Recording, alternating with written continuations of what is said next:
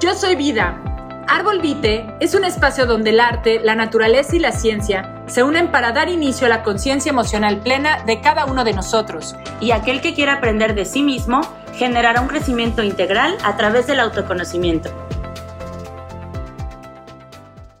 En sus marcas. ¿Listos?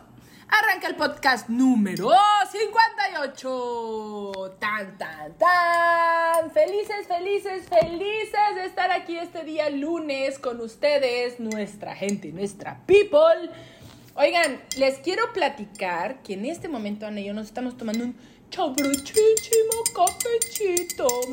Oigan, y bueno, pues como siempre la, la dealer del café, no, no siempre, porque también luego es el, el Julai que nos está chiqueando que nos da de, de, apapachos. Pero oigan, apapachos de comida y de cafecito. ¿Verdad? Y bueno, pues estamos aquí la psicóloga Ana Mesa. Hola, hola, ¿qué tal, gente linda? ¿Cómo están? Qué gusto saludarlos por acá. Y la coach Carla Gutiérrez. ¿Quién es esa? Ah, no sé, la loquita que luego habla demasiado en estos podcasts, pero bueno, aquí estoy. Y le decía a Ana que hoy toco un tema un poco interesante o muy interesante porque... Poco mucho. Poco, mucho, mucho, poco de esos de los que tú ya sabes que qué te cuento, que qué sé yo. Y el número... ¡Ashu! Es el número 58 y dice... ¿Qué es realmente vivir con pacientes psiquiátricos y cómo sobrevivir a esa experiencia? Suena un poquito feo eso de cómo sobrevivir, pero la verdad es que sí. Miren, los juegos del hambre, ¿no es cierto? Los juegos del hambre. Mira, Ana, la verdad es que este, este tema surge por dos cosas interesantes. Eh, principalmente por el, por el, el Sí, no manches, está aquí con la taza, muévele y muévele y toda la gente escuchando el tiki, tiki, tiki, tiki. Es la campana de la escuela. Pero bueno, les contaba, ya la chupé para que ya no la usemos. tengo COVID. No, no es cierto, no tengo COVID. Oigan, no, pero ya fuera de broma, les iba a comentar que estos, este tema surge de dos situaciones interesantes. La primera es una situación personal, porque en alguna ocasión me senté como a preguntarme, ¿cómo, cómo fue vivir con mi papá? Digo, no fue mucho lo que viví con él, viví dos, dos años, pero realmente también mi mamá vivió pues fueron casi 15 años, pero ella 13, ¿no? Porque falleció antes de que mi papá falleciera, con este tema psiquiátrico de mi papá, que realmente no era una esquizofrenia ni nada de eso, simplemente que por una, un tumor en su cabeza, cuando se lo intentaron extraer, pues obviamente te metes con los cables del cerebro y todo queda ahí tocado, ¿no? Y entre las cosas que quedaron bien tocadas, pues bueno, fueron la hipófisis, ¿no? O sea, una de los de las partes importantes del cerebro que regula mil y un cosas por las que mi papá terminó tomando como 15 medicamentos, entre ellos hasta hormonas, ¿no? Testosteronas y demás. Pero bueno, lo que yo voy con esto es que mi papá ya no era el mismo, ¿no? O sea, de hecho fue algo bien interesante cuando en la primera vez se nos sale de la casa, fue así como, ¿cómo se salió de la casa? ¿Por qué se salió de la casa, no? Y no nos caía el 20 porque los doctores no nos dijeron a qué nivel había quedado el daño cerebral, mm. porque nadie lo podía saber, ¿no? Y entonces me acuerdo cuando estaba yo caminando en la calle y preguntando si habían visto una persona de tal o cual de, este, descripción, un señor me dijo, ah, está loquito. Utana, yo sentí así como, dije, ¿qué? ¿Cómo? O sea, sentí muy despectivo el, el, adjetivo calificativo que le pusieron. Sin embargo, después dije, a ver, Carla, acomódalo, ¿no? O sea, sí, en la parte coloquial y vulgar, pues sí, está loquito tu papá, quedó loquito de la cirugía, ¿no? Ya no, ya no es una persona funcional. Dicho esto, cuando lo encontramos así fue. Mi papá, él creía que iba a ir a buscar una camioneta, que le habíamos llevado al servicio, él estaba por un club, o sea, nada que ver, ¿no? Mi papá completamente ya perdido en muchas cosas. Entonces, desde esa ocasión nos dimos cuenta que, pues que teníamos que, tratarlo como un enfermo mental, ¿no? Eh, situaciones bien interesantes que quiero compartir aquí, que a mí me sirvieron para compartirlas con otra persona que tuve un paciente que su mamá también tenía una condición inicios de, de demencia senil, que mi papá debido a esta cirugía le inició demencia senil a los 50, este, inició el tema de Parkinson, no, no sabes, fueron muchas cosas, sí, claro, pero todo no era, no se podía diagnosticar como tal, pero se comportaba como tales enfermedades, ¿no? Entonces era interesante porque mi papá, por ejemplo, peleaba mucho el que cuando mi papá era un amor, pero que es lo único que no peleaba, más bien como reclamaba, cuando le dábamos de comer a los cinco segundos era, no me diste de comer y en verdad se le olvidaba que había comido. Pero interesante porque cómo trabaja el cerebro humano, él me decía, no, no, no, no he comido y me tienen, este, me tienen aquí, tú, tú lo conociste, ¿no? Me tienen aquí muerto de hambre, ¿no? Y yo, puta, antes discutíamos en este tema de, ay, denle de comer, pobrecito, ¿no? Y mi mamá, oye, pero ya comió mucho y ya está engordó. Y el doctor tuvo que decir, ya, déjenle de dar de comer, porque pues, o sea, él no tiene llenadera, ya no tiene su cerebro esta parte de, de la satisfacción, ¿no? Entonces tuvimos que lidiar con otro tema porque mi mamá se desesperaba, Raimundo, ya te dimos de comer, por favor, papito, ya no estés pidiendo. Cuando yo aprendo la maestría de la hipnosis de trabajar la resistencia, recuerdo que la primera vez me senté con él y me dijo, es que ya denme de comer. Y le dije, y ya había comido, ¿no? Le dije, pa, tienes toda la razón, no te hemos dado de comer, ¿verdad? Sí, no, qué mujer tan mala esta, yo te voy a dar de comer, en unos cinco minutitos yo te doy de comer. Ah, ok, hija. Y en verdad, Ana, no pasan dos segundos que ya se le había olvidado y ya no había resistencia. En cambio, el comportamiento de mi padre, cuando tú le decías, no, ya te dimos, a los cinco minutos y a los cinco minutos y a los cinco minutos volvía, volvía, volvía a reincidir su insistencia de quiero comer. Entonces yo le comenté a mi mamá trabajar de forma indirecta la resistencia. Y cuando tuve otro caso de paciente aquí en consulta, le dije, aplica eso, te va a servir y le sirvió. ¿Qué pasa, Ana? Que nosotros cuando estamos con una persona con una, un tema psiquiátrico, los queremos tratar como si estuvieran sanos. Y ese es un gran, gran problema. Entonces, desde mi experiencia, cuando alguien está enfermo, pues trátalo de una forma indirecta, no le resistas, no quieras que te contesten ni que respondan ni que tengan las mismas actitudes que cuando estaba sano, que es que ese es el problema. Nosotros queremos seguir teniéndolos como cuando estaban sanos. Entonces seguimos exigiéndolos y sintiendo así como, ay, desesperación, porque nosotros esperamos, ¿no? Lo que hablamos de las famosas expectativas y tenemos que aprender a aceptar esto.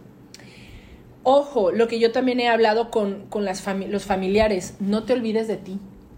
No olvides que tú también tienes una vida, porque a veces el, cuidador siente mucha culpa de hacer una vida después de tener, de ver que el otro ya no la tiene. Y tienes que entender que el enfermo es él, no eres tú. Y que si tú no te, si tú no te ves a ti mismo y no te sanas, te vas a terminar enfermando tú también. Que yo siento que eso fue lo que pasó con mi mamá y que mi hermana también está de acuerdo y que lo hemos platicado mucho, ¿no? Por eso es que hablan mucho de que cuando una persona es este el cuidador, generalmente el cuidador se va antes del cuidado. Mm. Porque esa persona se descuida precisamente. Claro. Por ser el cuidador del otro deja de ser cuidadoso consigo mismo. ¿No? Entonces, digo, no sé tú qué opinas de este tema y que bueno, ahorita seguiré platicando más cosas que son bastante interesantes e importantes dentro de, de, de esta parte de vivir con una, un paciente psiquiátrico y que es importante tomarlo en cuenta, ¿no? Así es. No, pues yo tuve una sesión de, terapia familiar con una familia que acudió a mí porque igual el de la tercera edad tenía demencia senil, ¿no? Pero ellos no lo, no lo veían o no lo aceptaban o como que no estaban conscientes de que esa persona estaba enferma, pero era justamente este tema, ¿no?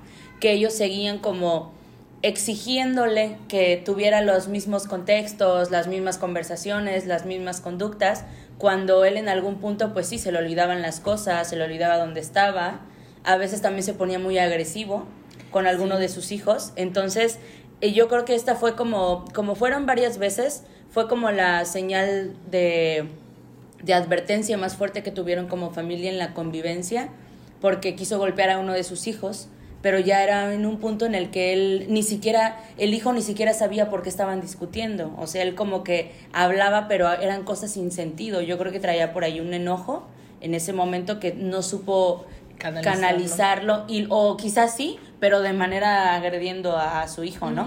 Que yo me imagino que con el tiempo, pues quizás ni siquiera fue consciente de lo que hizo. Pero sí la familia estaba como muy consternada porque de repente pues normalmente es una persona que, no sé, que trabaja mucho, que sale a veces con sus amigos, que tiene contacto, que trata bien a la esposa, pero de repente pues le quiere pegar al hijo de la nada y ya no disfruta las actividades con la esposa porque pues la esposa está lúcida, está bien, está sana y ella pues sí como que tiene este pues este choque tan importante y pues sí a mí me tocó decirles, no, pues saben que él tiene demencia senil, para mí que también tenía ahí un principio de Alzheimer, pero la familia en ese momento lo aceptó, pero sí vi sus caras así como que o sea que sí lo creían porque ellos me comentaban y yo les explicaba, ¿no? Pues esto sucede así y así y pasa así y así y, y se dice en la teoría que, que, que, y pues yo también he vivido con, con personas de la tercera edad de demencia senil, tres, dos de mis abuelos y otra de mi tía abuela que también tuvo este tema, ¿no? Y bueno, en mi familia hay trastorno de bipolaridad que lo tuvo mi abuelito, el papá de mi mamá, que también es bastante, bastante intenso, ¿no? Cómo tienen estos cambios de humor, cómo a veces tienen etapas como muy críticas.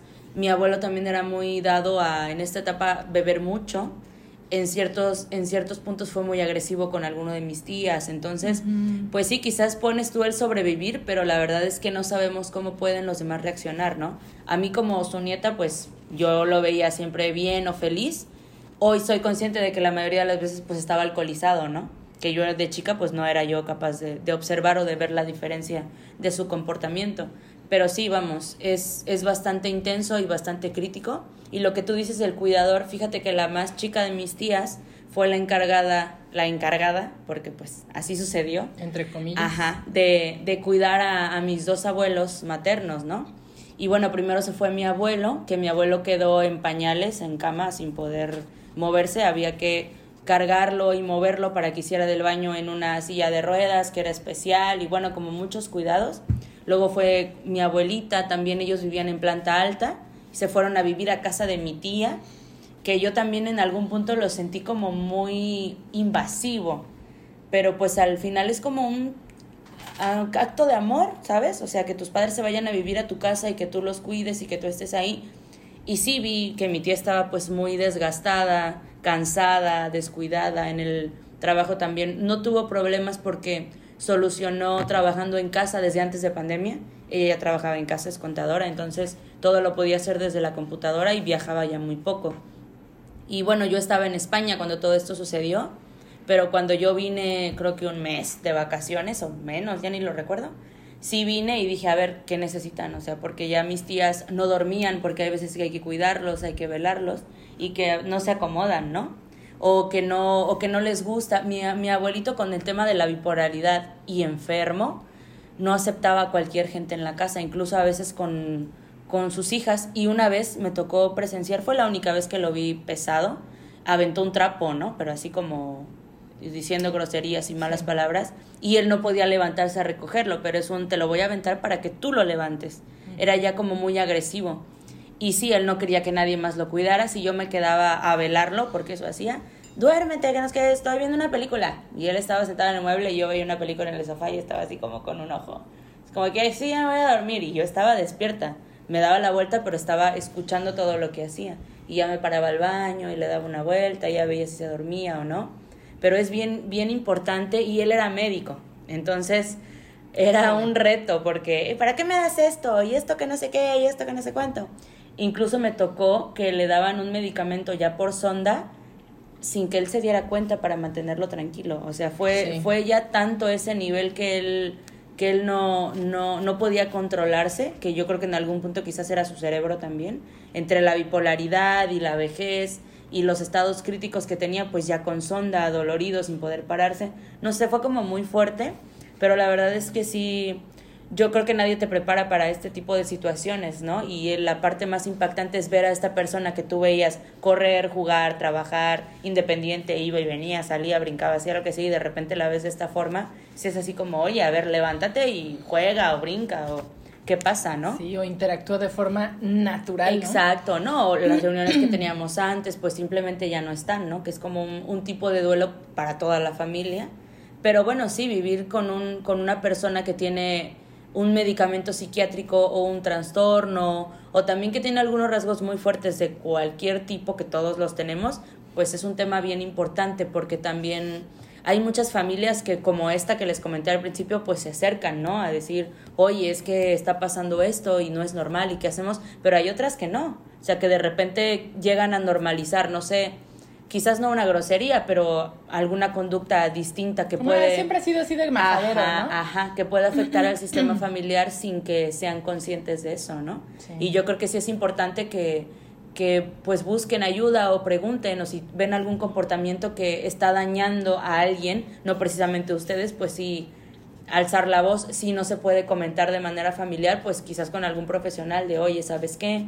No sé, este, esto está pasando así, pues ya poder, no sé, empezar a explicar o abrir la brecha, ¿no? Oye, fulanito, que te sentiste así, pero fíjate que esto es por esto, por el otro, porque me resonó mucho que, que te dijo, ay, quedó loquito, ¿no?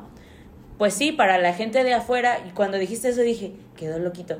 Y, y yo me dije, ¿y cómo, que, cómo quedó loquito? o sea, porque ya para mí es así como, a ver, pero ¿cómo quedó loquito? Porque pues ya yo entiendo, ¿no? Yo, yo conviví con tu papá también, pero para mí no era un loquito, ¿no? Como es, este punto que para él pues era su manera coloquial o, o su mejor manera de, de expresar. interpretar por qué se había perdido. No, es que generalmente cuando tú ves am, en un en un mensaje, ¿no? Cuando te dicen se perdió, se salió de su casa y se perdió, ¿no? Y no pudo regresar. Dices, bueno, ha de haber estado loquito, ¿no? Pero es como lo que generalmente las personas aquí en México dicen. Sí, Y a mí me dolió porque en su momento fue como oh, aceptar Claro. que coloquialmente estaba loquito mi papá. Ajá. O sea, porque Sí, sí, por sí, sí. no por por una cirugía, por la circunstancia que sea, pero ya no estaba en sus cabales. ¿no? Tan no quedaba en sus cabales que en varias ocasiones, por ejemplo, era me quiero hacer pipí, quiero hacer pipí, quiero hacer pipí y pum, se hacía pipí, ¿no? Y decías, "Pa", ¿no? Y entonces era salir con mi papá era todo un, un Claro. reto, ¿no? Nos tocaba a veces Entiendo. llevarlo a México a sus pruebas a, a- él Ajá. trabajó en Pemex. Ajá.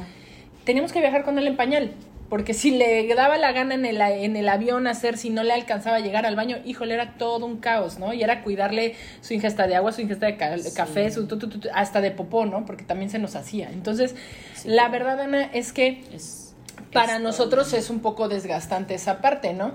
Yo recuerdo que mi hermana y yo era como, la siguiente te toca a ti irte con Sí, mi papá, ¿no? sí, y sí, entonces. Y, y pedíamos apoyo a alguien más, porque Claro. yo ir sola con mi papá era un caos, porque Claro, tenías que cargar con la maleta como tipo pañalera para él. ¿no? Y entonces a veces me acompañaba mi novio, a veces me acompañaba la señora que, que en algún punto estuvo con mis papás mucho tiempo. Claro, que era familiar también para... No, eh, ah, bueno, sí, o sea, O sea, que era familiar su- de que, ajá, que cercana, era- que conocía. Que la que- conocía, es exacto, correcto. Exacto. Sí, y mi hermana, pues al tener hijos, generalmente era acá, no puedo dejar a los niños, ¿no? Entonces, Sí, la mayoría de las veces me empecé a chutar yo las, las idas con papá. No me quejaba porque la verdad es que yo lo adoro, lo adoraba y todo, ¿no? Mi papá es mi todo y lo seguirá haciendo. Pero sí era un reto, ¿no? O sea, era un reto el, a ver, papi, aguántame, aguántate, aguántate.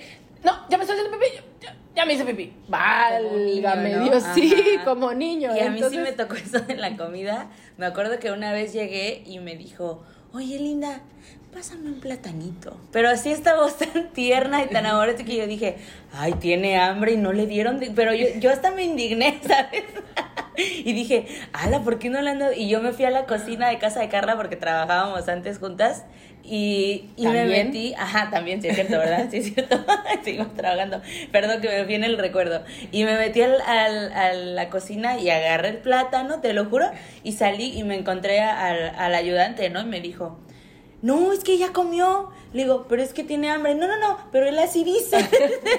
pero ella como Sí. preocupada, dije, no, es que Sí, no puede". Y la gente que no "Ah". sabía, Ana, Sí, mucha gente, claro. por eso también es, este tema es bien interesante porque lidias con, no solo con el enfermo, sino con el entorno, Sí. que se- te- es más, judicialmente te cuestionan si lo estás cuidando bien, ¿sabes? Sí, porque ellos ya también, no pueden ser legalmente, No son, ya no, sí. ya no son capaces de, de no, y no de pueden firmar cosas. ningún documento Nada. y no pueden absolutamente Es correcto. nada cuando ya Es- los es observan un- que no. Es un súper, súper, súper tema. Para nosotros que nos quedamos con ese, ese, ese, esa responsabilidad, puede llegar a ser un caos en muchas situaciones. Pero No, bueno, ese es un tema ya más largo, pero al final yo recuerdo que había un, pariente de nosotros que era muy compadre de mi papá que nos juzgaba muchísimo. Decía, es que nunca le dan de comer a mi compadre, pobrecito, que tiene hambre. Y le dijo mi mamá, ah, muy bien, compadre, pues te lo vas a quedar una tarde.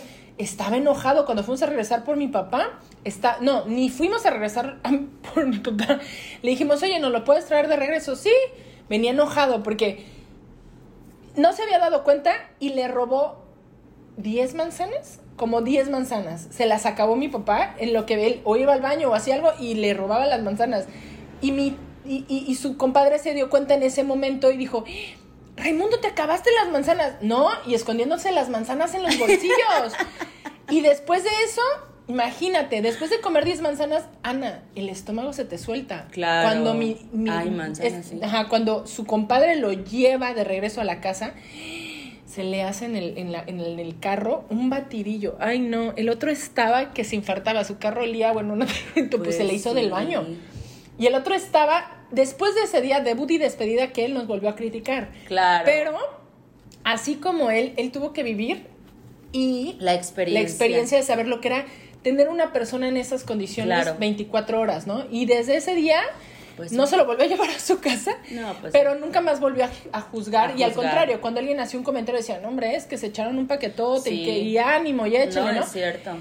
La verdad, Ana, es que es un reto y yo lo que sí les puedo decir, si tú que nos estás escuchando tienes este, este reto en casa, ten una vida, ten una vida Sí. porque a veces decimos, no, no puedo porque absorbe toda mi, mi existencia. Haz un esfuerzo, busca de vez en cuando, no sé, que en el Tiempos. día, ¿no? Unas 3, 4 horas, hay asilos para estas personas, pero 3, 4 horitas, si es que no puedes contratar a alguien para que te lo cuide, unas 4 o 5 horas, Sí, Ana. que no se dejan. Y sal, ten una vida. Sí, honestamente. Ten una sí. vida, disfruta. Sí, no, es cierto, es válido. Y a veces también, Ana, hay gente que se avienta el, el paquete porque cree que eso es lo que toca, lo que tienen que hacer y porque es como su lápiz. Es que él me cambió los pañales. A ver, sí, sea amoroso, pero eso no implica que pierdas o dejes de vivir tu vida. Sí, no, Entonces, yo creo que aquí vale la pena que hagamos esta reflexión, que nos sentemos y digamos, ¿hasta dónde es mi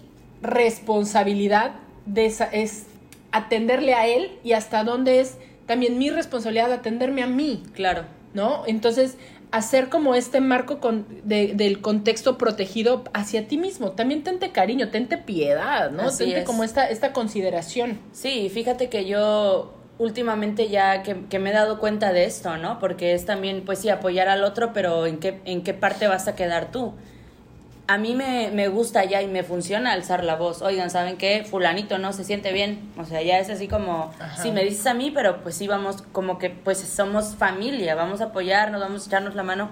Tampoco tengan miedo de pedir ayuda Ajá. o de decir, no, pues sabes qué, es que quizás no me van a hacer caso. Bueno, a ver, ya alzaste la voz, quizás en algún punto te van a apoyar o quizás no, pero ya lo hiciste. Ya no es así como, ay, pues es que estoy aquí solo y nadie me ha venido a preguntar y nadie me ha-". porque ellos quizás en su vida y en su mundo no se han dado cuenta también de la realidad o están pensando que pues no es la no puede, quizás no es la gran cosa, porque tampoco es que tú hayas dicho, "Ay, estoy cansada o necesito tal." Yo igual cuando regresé, yo sabía, a mí a mí nadie me lo tuvo que decir. O sea, yo llegué ya todo planeado para quedarme a dormir con mis abuelos, que yo sabía que había que velarlos. Y les dije, se van. Las tres, mi mamá, mis dos tías, se van a dormir, se van a donde se tengan que ir. Yo me voy a quedar aquí. Hijas, que no pasa nada, ¿eh?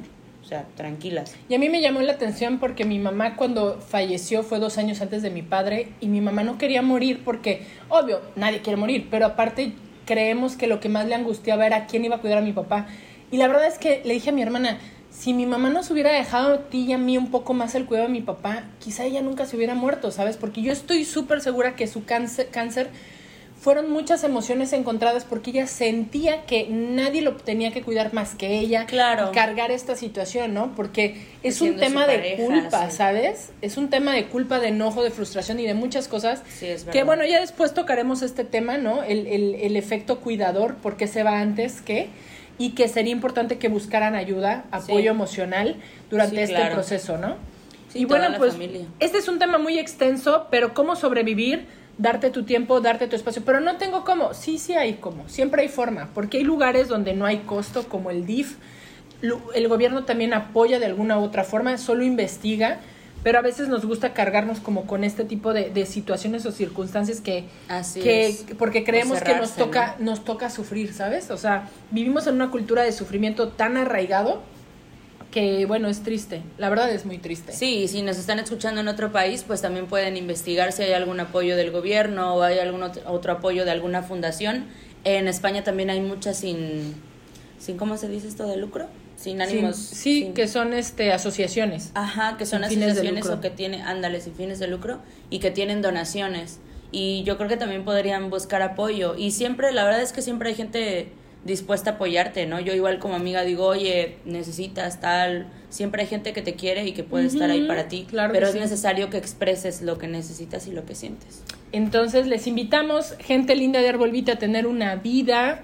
Este, necesitan técnicas para el manejo de este tipo de personas. Adelante, habemos personas que pues, tenemos como mucha mucha sapiencia de esto, no solo por nuestra preparación profesional, sino también por una experiencia de vida, porque también creo, Ana, a veces que al terapeuta o al psicólogo lo hace experto no solo su, su carrera o su maestría, sino también su carrera de vida. Así es. ¿Sabes? Como la experiencia de vida nos hace tener más empatía. Entonces, Claro. bueno, pues les mandamos un beso enorme, un abrazo. Estamos por las redes sociales, acuérdense, árbol, triple- www.arbolvite.com, TikTok, Twitter, Facebook, Instagram, Instagram, Facebook, Telegram. Telegram, no, bueno. De todo. De todo, señores. y bueno, también obviamente por aquí, por este Anchor, por eh, Spotify, nuestros podcasts, ¿sale? Un beso, un abrazo, gente linda también de YouTube, de podcast. Hasta la próxima. Adiós. Muchas gracias por acompañarnos y esperamos haya sido de tu agrado el tema de hoy. Recuerda que la vida siempre nos regala aprendizajes y oportunidades para disfrutarla. Hasta luego.